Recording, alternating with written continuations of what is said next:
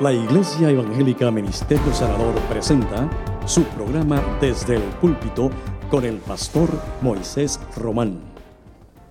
Gracias te damos, porque de no haber sido por Él, hubiéramos sucumbido en el camino. Mas tenemos la certeza de que Él nos acompañará aún hasta más allá de la misma muerte, hasta el día glorioso en que nos presentará ante Jesucristo. Gracias por la convicción que tu Espíritu Santo da al corazón y a la vida de que tú estás con nosotros. En el nombre de Jesús. Amén, Señor. Pueden sentarse, queridos. Quisiera leer tres versos de las Sagradas Escrituras. Lo ideal hubiera sido leer el capítulo completo, pero se me acaba el tiempo. Eh, pero creo que leyendo los tres versos podemos resumir lo que queremos compartir en el día de hoy. Hechos capítulo 2, verso 4 donde dice, y fueron todos llenos del Espíritu Santo y comenzaron a hablar en otras lenguas según el Espíritu les daba que hablasen. Verso 16, mas esto es lo dicho por el profeta Joel. Verso 43 y sobrevino temor a toda persona y muchas maravillas y señales eran hechas por los apóstoles. Que el Señor añada bendición a su santa y bendita palabra. Cuando era adolescente yo he hablado mucho eh, sobre la forma y manera como mi padre quiso evangelizarme. Y entre las cosas que mi padre utilizó para evangelizarme fueron los testimonios. En varias ocasiones mi padre me contó que el día que me fueron a presentar como, como recién nacido, antes las iglesias acostumbraban a presentar a los niños a los 40 días de nacido. Parte de esa costumbre judía, la iglesia también la había adoptado. Y mi padre me decía, Moisés, en la iglesia del reverendo Picón, justo en el momento en que te fuimos a presentar, tu madre y yo fuimos bautizados por el Espíritu Santo y hablamos en otras lenguas. Y me decía, y lo extraordinario es que tu mamá estuvo danzando por toda la iglesia contigo al hombro y tú no sufriste un rasguño. Luego de eso llegó mi adolescencia y en mi adolescencia yo comencé a hacerme muchas preguntas sobre los cristianos, porque desde luego todavía no había entendido que la iglesia es un hospital del espíritu y que no todos estamos sanos y que no todos tenemos el equilibrio emocional necesario. Y yo comencé a juzgar la vida de la iglesia como resultado del desequilibrio de algunos. No sé si eso le ha pasado a usted. A mí me pasó. Y casi me atrevería a cantar lo que cantó aquella canción en la década del 50. A mí me pasa lo mismo que a usted. Sí, de seguro. A todos nos pasa. Yo empecé a juzgar a los creyentes como resultado de ese desconocimiento de que Dios está trabajando con cada uno de nosotros de forma personal y de forma particular. Y como consecuencia de ello empecé a tener serias dudas. Creía que la iglesia manipulaba y creía que todo lo que se daba dentro de la iglesia realmente era producto de una manipulación. Pero andaba buscando una evidencia, una evidencia o para sostenerlo o para quitarme esa cosa de mi cabeza. Y recuerdo que un día miré a mi mamá y me acordé que ella había sido bautizada con el Espíritu Santo, como mi papá me decía, y hablaba en lenguas. Lo que es interesante es que mi madre era sorda. Mi madre no escuchaba y era sordo hermético. Es decir, no había percepción de sonido alguno en sus oídos. Y yo decía, oye, ¿y cómo es que ella puede hablar en lengua si ella nunca ha oído hablar sobre hablar en lenguas?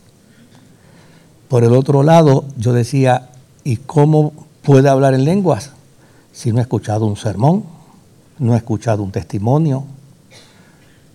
Pero por el otro lado, ella no sabe leer, no sabe escribir. ¿Cómo es que se ha dado esa experiencia en ella si para ella esto es algo totalmente desconocido en la información? Así es que pensé que mi madre podía ser el mejor instrumento para clarificar mi duda. Me acerqué a ella y le pregunté, ¿qué sientes tú cuando hablas en lenguas? Ella nos enseñó su propio idioma de señas, porque tampoco pudo ir a una escuela para aprender idiomas de señas. Y las manos se le hicieron cortas para comunicármelo. No, no podía comunicármelo con sus manos. Así que me agarró por un brazo y me llevó a la cocina. Abrió el grifo, la pluma del agua, y la abrió a todo lo que da. Y cuando el agua empezó a caer, me dijo estas palabras. Cuando el Espíritu Santo viene a mí, yo siento como ríos de aguas que corren por todo mi ser. Allí descubrí que lo que mi madre vivía era una experiencia profunda con el Espíritu Santo. Y desde luego, hasta el día de hoy, creo con todas las fuerzas de mi corazón que el Espíritu Santo, dentro de sus muchos propósitos, dentro de sus muchas intenciones, tiene también el deseo de interactuar con nosotros, manifestando su poder en nuestras vidas. Mucho se está hablando sobre la pentecostalidad. Sin embargo, es importante conocer, entender qué es lo que eso significa. Porque a veces he llegado a comunidades de fe que me invitan a sus iglesias y cuando llego a las iglesias me dicen que no son pentecostales. No somos pentecostales. Pero cuando entro al culto, alborotan como pentecostales. Cantan como pentecostales, gritan como pentecostales, danzan como pentecostales, hablan en lengua como pentecostales, y a veces a manera de broma me le acerco al pastor y digo, gracias a Dios que no son pentecostales. Si lo fueran, sería el doble de esto. Entonces, pues me parece que hay tal vez algún tipo de desinformación o de prejuicio, probablemente con respecto a algunos. Y yo creo que es importante que, que sepamos qué es ser pentecostal. Esto no puede ser entendido desde el punto de vista meramente denominacional. Hay gente que piensa que ser pentecostal es que en la entrada de su templo diga que son pentecostales. Pero no se trata de eso. Y tampoco se trata desde el punto de vista de lo experiencial. Es decir, esto no se trata de que porque, porque yo hable lengua soy pentecostal. Hay muchas religiones en el mundo que hablan en lenguas y no son pentecostales. ¿Me entendió bien? Por lo tanto, no puede ser demarcado desde lo denominacional, ni tampoco puede ser planteado desde lo experiencial. Esto necesitamos verlo desde una perspectiva integral, desde una perspectiva de función, de misión, desde la misma iglesia. Fíjese el dato bíblico, lo que nos dice. El dato bíblico nos dice que el cristianismo se fundó en Pentecostés. El cristianismo se fundó en Pentecostés.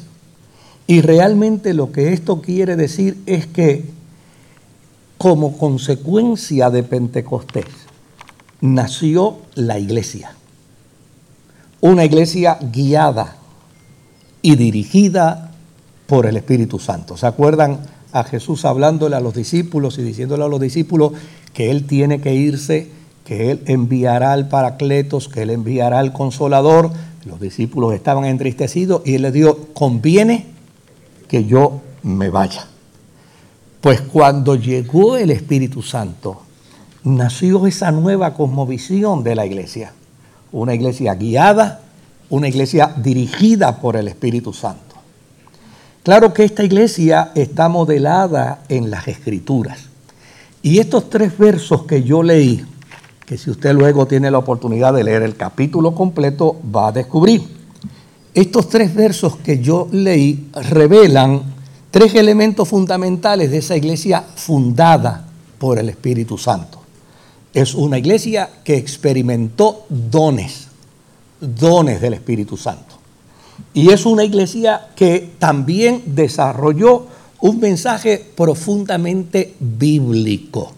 Fíjese que la referencia que utiliza Pedro para sostener lo que allí está sucediendo es una reinterpretación de un pasaje bíblico. Esto es el cumplimiento de lo que dijo Joel. Y por el otro lado, desde luego, encontramos también que la iglesia que nació allí en Pentecostés es una iglesia que comenzó a practicar el Evangelio. Es decir, lo dicho, lo hecho por Jesús, no importando cuáles fueran las consecuencias lo que hace entender es que como resultado de la llegada del Espíritu Santo, la iglesia que nace en Pentecostés es una iglesia que no le tiene miedo a las consecuencias que pueda sufrir o puede experimentar como resultado del querigma que habrá de predicar. Ahora, dicho eso, mis amados hermanos, dicho eso, uno descubre, uno descubre que es ser pentecostal. Pues ser pentecostal no es otra cosa que vivir y experimentar dones del Espíritu. Tener una conciencia del mensaje bíblico, bíblico. No de a mí me parece, no de que yo interpreto, no, es bíblico. Y por el otro lado, practicar la experiencia del Evangelio en términos de su querigma, en términos de su proclamación no importando cuáles sean las consecuencias. ¿Cuántas denominaciones cristianas y pentecostales existen? Se nos fue la contabilidad. Realmente el movimiento de la cristiandad a nivel mundial es enormísimo.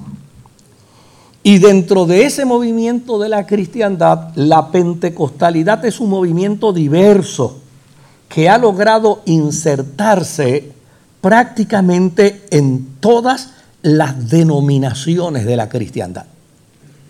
Fíjese, ¿qué es ser pentecostal? Es descubrir que hemos nacido de la iglesia que nació en Pentecostés. Y una de las evidencias que vamos a descubrir dentro de esa pentecostalidad es que la experiencia pentecostal ha trascendido y ha trascendido dentro de todas las denominaciones que están bajo la sombrilla de la cristiandad. Hay un pentecostalismo clásico que es trinitario, Pero hay un pentecostalismo clásico también que es unicitario. Es decir, unos que postulan la experiencia pentecostal con una doctrina distinta y otros que postulan la misma experiencia pentecostal con una doctrina distinta. Hay pentecostales que no son católicos y hay católicos que son pentecostales. Y a esto se le pudiera añadir todo un fenómeno, una fenomenología de neopentecostalismo. Precisamente de esos que hablé al principio, de gente que dice que no son pentecostales, pero es porque, porque vinculan Pentecostés con algunas experiencias vividas de tipo tradicional, de tipo de costumbre, y desde luego renuncian a esas tradiciones, pero no han renunciado a la experiencia del mover del Espíritu Santo, porque renunciar al mover del Espíritu Santo es renunciar a la vida cristiana. Porque no se puede ser cristiano renunciando al mover del Espíritu Santo. sería interesante preguntarnos si la iglesia nació en Pentecostés. Entonces, ¿qué me hace dejar de ser pentecostal? No hay nada que pueda separarnos porque el testimonio más cabal, el testimonio más claro, es que históricamente hablando, la iglesia nace como resultado del día de Pentecostés. Ahora, ¿por qué existen tantas denominaciones? Bueno, esta transformación tiene respuestas políticas, tiene respuestas sociales, tiene respuestas culturales, tiene respuestas teológicas. Hay un sinnúmero de respuestas para poder contestar a esa realidad de la transformación de la cristiandad, donde por un lado todas las denominaciones pueden vivir experiencias pentecostales, pero no todas las denominaciones pueden afirmarse ser pentecostal, aunque históricamente entienden que el cristianismo nació de Pentecostés. Yo no sé si me estoy haciendo entender con esta jeringosa que les estoy planteando, ¿verdad? Pero, pero fíjese, fíjese lo interesante. Lo que es importante es que podamos entender que la pentecostalidad nunca debe abandonarnos debido a una sencilla razón, que para ser iglesia cristiana hay que estar insertados en la era del Espíritu. Si no se está insertado en la era del Espíritu, llámese de la denominación que la persona se quiera llamar si no se está insertado en la era del Espíritu, entonces no puede existir un verdadero y auténtico cristianismo. Claro está. El énfasis del don de lenguas se ha caracterizado en muchos creyentes como el elemento indispensable para ser pentecostal. Sin embargo, no todos los cristianos hablan lenguas espirituales. Y de hecho, en el día de Pentecostés, ninguno de los que allí estaba habló en lenguas espirituales. Hablaron en idiomas y en dialectos. ¿Se da cuenta? O sea, esto para dejar meridianamente claro que para Dios salvar al mundo, no tiene un idioma oficial. En estos días pasados alguien me preguntó en, eh, relacionado a la actividad que se va a celebrar, hemos estado haciendo gestiones a través de la radio, a través de la televisión, David Colón me ha ayudado muchísimo en eso, y me, hicieron la pregunta, me hicieron la pregunta, óyeme, ¿y por qué el día de Pentecostés la gente habló en idiomas y en dialectos? Y mi respuesta más sencilla, tal vez la más primaria, la más académica, es que habiendo nacido allí la nueva iglesia, Dios tenía que hacerle saber a los cristianos que a partir de entonces Dios se comunicaría para salvar al mundo a través de cualquier idioma, a través de cualquier dialecto. Porque para que la iglesia pueda llegar al mundo, la iglesia tiene que estar capacitada para hablar cualquier idioma, para hablar cualquier dialecto y desde luego todos los idiomas dentro de la obra del Espíritu Santo son necesarios para que el mundo pueda creer en Jesucristo. Eso es fundamental para la vida. Por el otro lado, ¿qué se cumplió en Pentecostés? Pedro, Pedro en su sermón dice, Pedro en su sermón dice, que allí en Pentecostés se cumplió lo dicho por el profeta Joel. Lo dicho por el profeta Joel. Y lo que dice Joel es importante que usted y yo lo miremos. Joel dice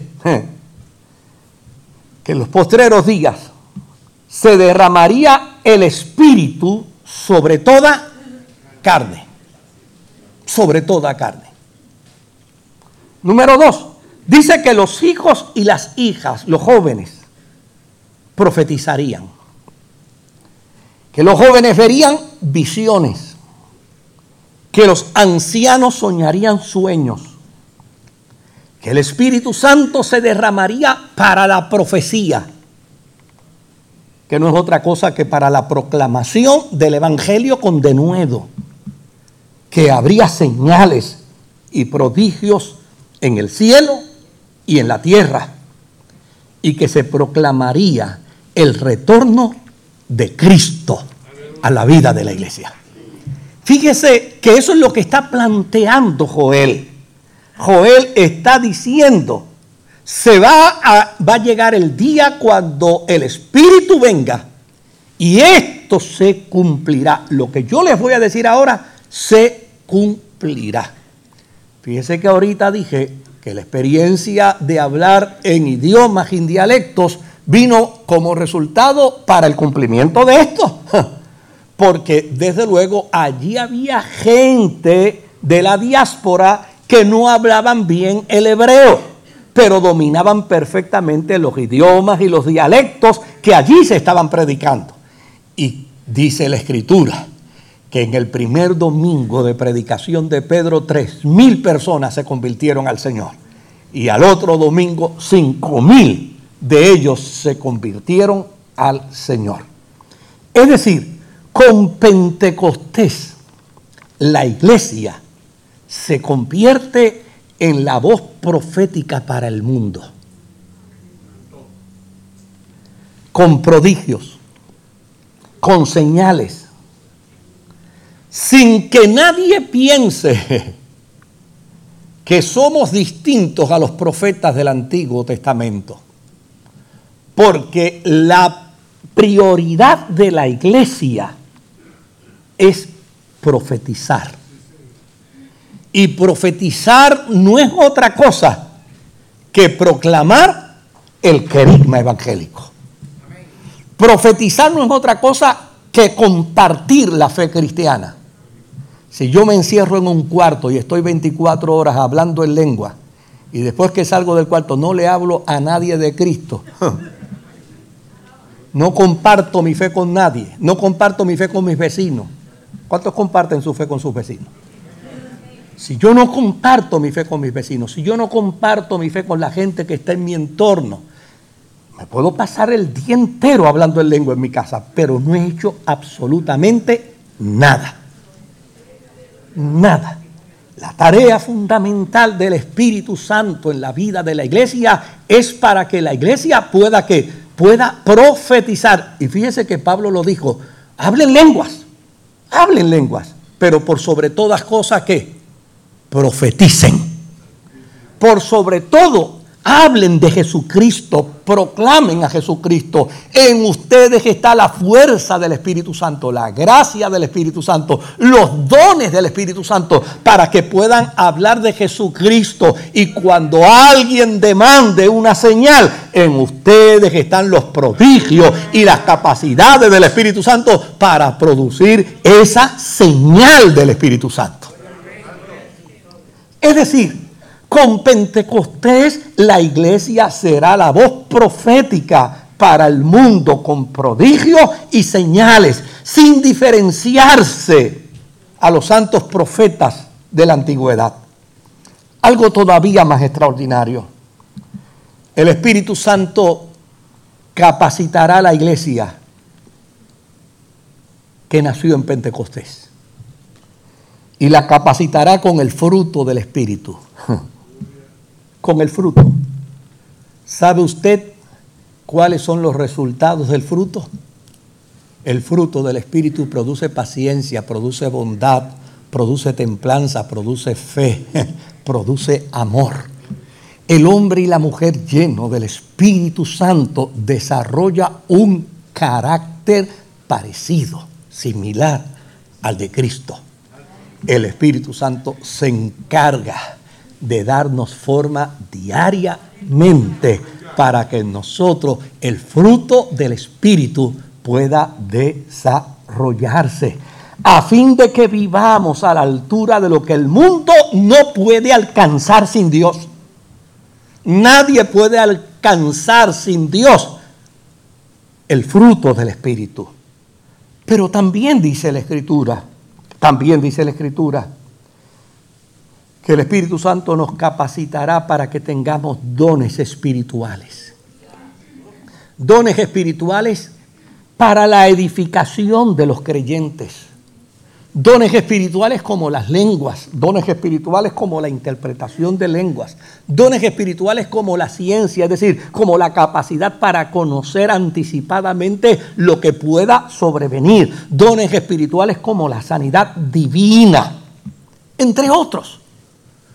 Somos capacitados como resultado del Espíritu Santo la importancia de esto para hoy es fundamental. La importancia de esto para hoy es necesaria. Si ya dijimos que la cristiandad empezó en Pentecostés, entonces la importancia del pentecostalismo es fundamental para la iglesia de hoy. Si ya dijimos que Pentecostés no está definido desde el punto de vista denominacional, que Pentecostés no está definido como resultado de una sola experiencia. Que Pentecostés es la realidad del acompañamiento de Dios y de Jesucristo en la vida de los creyentes. Entonces necesitamos entender con perfecta claridad que si la iglesia nació en Pentecostés, todo cristiano, indistintamente su denominación, debe desarrollar conciencia de que es pentecostal.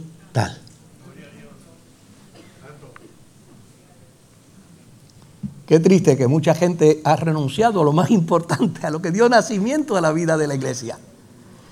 Y alguien pudiera decir, pero eso es viable. Claro que sí, la concienciación de quienes somos en Cristo nos hace ser gente cristiana. La concienciación de quienes somos en Cristo nos hace ser lo que concienciados creemos ser. Si no entendemos, si no creemos, si no aceptamos, si no confesamos lo que somos, jamás lo seremos.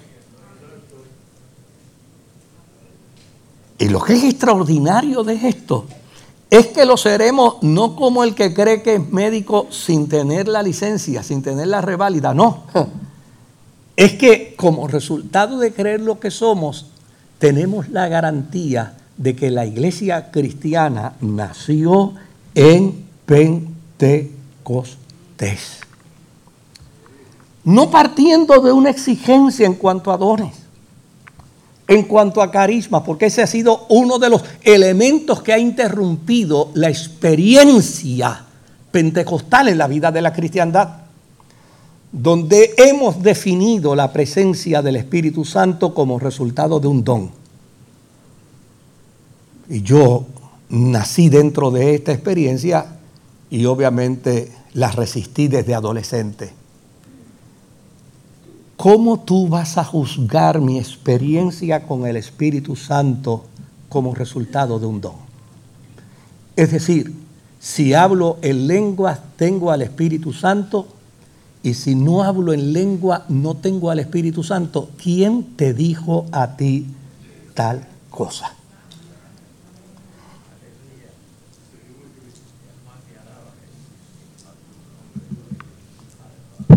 No podemos partir de una premisa.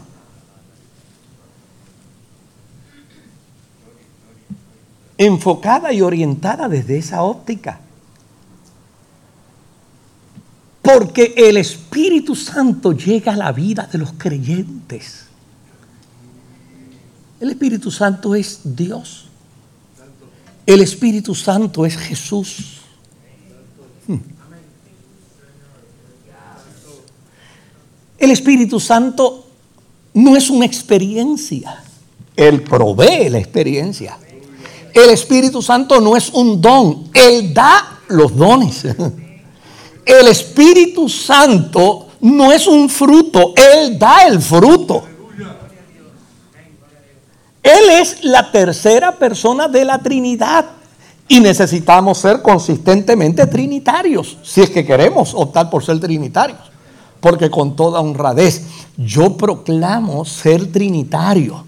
Pero yo no tengo broncas, ni guerras, ni contiendas con aquel que me dice que no lo es, porque a fin de cuentas a mí no me dieron facultad para juzgar la vida de nadie. Ni tampoco me han dado facultad para preguntarle a alguien decirle, ¿hablas lengua? Eh, sí, ah, pues tienes el Espíritu Santo. ¿No hablas lengua? No, pues no tienes todavía el Espíritu Santo. Porque entonces estarías reduciendo la persona del Espíritu Santo a una sola acción. Y en ese sentido, mis amados hermanos, necesitamos entender que la iglesia que nació en el aposento alto, la iglesia que nació en el aposento alto enfatizaba ser guiada y ser sostenida por el Espíritu Santo, sin negar la autenticidad cristiana de guianza, de fuerza del Espíritu Santo a la vida de un creyente meramente como resultado de un don. No, mis amados hermanos. Yo puedo entender perfectamente que la iglesia de Pentecostés del libro de los Hechos llegó a Samaria y preguntó en Samaria si ellos habían sido qué? Bautizados en el Espíritu Santo.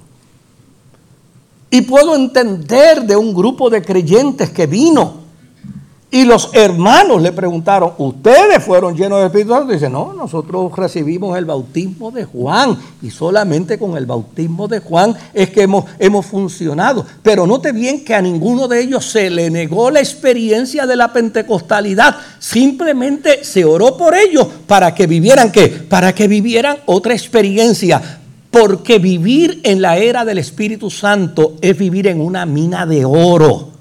Usted puede ser tan rico en Dios como usted quiera. Usted puede vivir experiencias con Dios como usted quiera. Usted puede tener dimensiones espirituales como usted quiera, porque el Espíritu Santo, dice la Escritura, le guiará a toda justicia y a toda verdad. Por lo tanto, mis amados hermanos, nosotros como iglesia debemos proclamar las experiencias del Espíritu Santo. Amar la era del Espíritu Santo. Y alguien me preguntó, ¿y cuándo se va a acabar la era del Espíritu Santo? El día que el Espíritu Santo nos entregue a Jesucristo. Ese día se acabará esa era, pero mientras no haya surgido en la vida de los creyentes la llegada de Jesucristo, la era del Espíritu Santo será el vehículo que nos conducirá en el proceso de nuestra relación con Dios. Pero es importante que entendamos, es importante que entendamos que aunque tenemos diferencias teológicas, en cuanto a la manifestación, debemos sostener que es el Espíritu Santo quien dirige a la iglesia. Es el Espíritu Santo quien educa al creyente. Es el Espíritu Santo el que capacita al creyente. Es el Espíritu Santo el que santifica al creyente. Es el Espíritu Santo el que hace viable el testimonio de la presencia de Jesucristo en la vida de todos y cada uno de nosotros. Y es el Espíritu Santo el responsable de entregarlo a usted como miembro de la iglesia, a Jesucristo, en el día glorioso de su segunda venida. Creo que tenemos un ejemplo extraordinario. Esta islita tan pequeña, que tiene 78 municipios, con 78 asambleas municipales, con 78 alcaldes y alcaldesas. Yo creo que tenemos un ejemplo aquí extraordinario. Porque nací en Sidra, eso quiere decir que no soy puertorriqueño porque nací en Ponce, eso quiere decir que no soy puertorriqueño. Porque nací en Culebra, eso quiere decir que no soy puertorriqueño.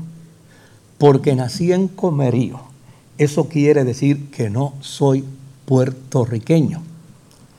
El jíbaro nuestro cantaba y decía que aunque naciera en la luna,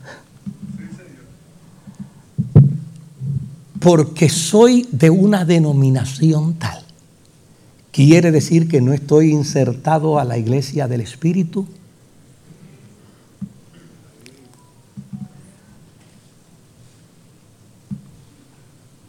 Porque no hablo en lenguas quiere decir que no estoy insertado a la era del Espíritu.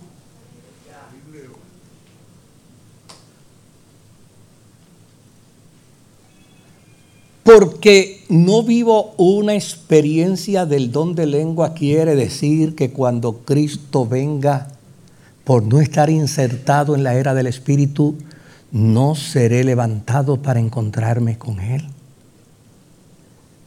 La respuesta la da Pablo. ¿Hablan todos lenguas? No. ¿Hacen todos sanidades? No todos profetizan, no, pero todos tienen al Espíritu Santo. Si somos parte de la iglesia del Señor, somos el resultado de haber vivido una experiencia profunda con el Espíritu Santo. Ah, que te falta más a todos nos falta más.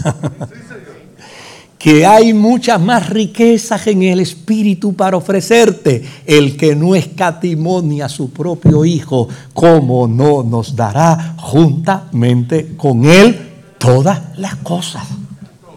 Ah, que todavía puedo vivir una experiencia de mayor cercanía con el Espíritu.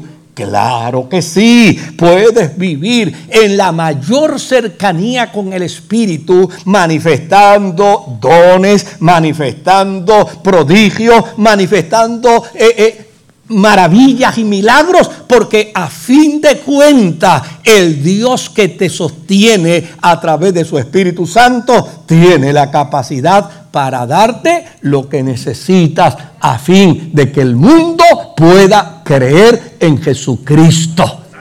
Fíjate lo que dice el autor de Hechos, que sobrevino gran temor. Sobrevino gran temor sobre la gente como resultado de las señales, de los prodigios y de los milagros.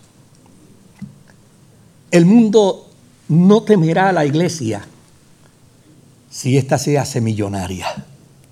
Todo lo contrario, la criticará.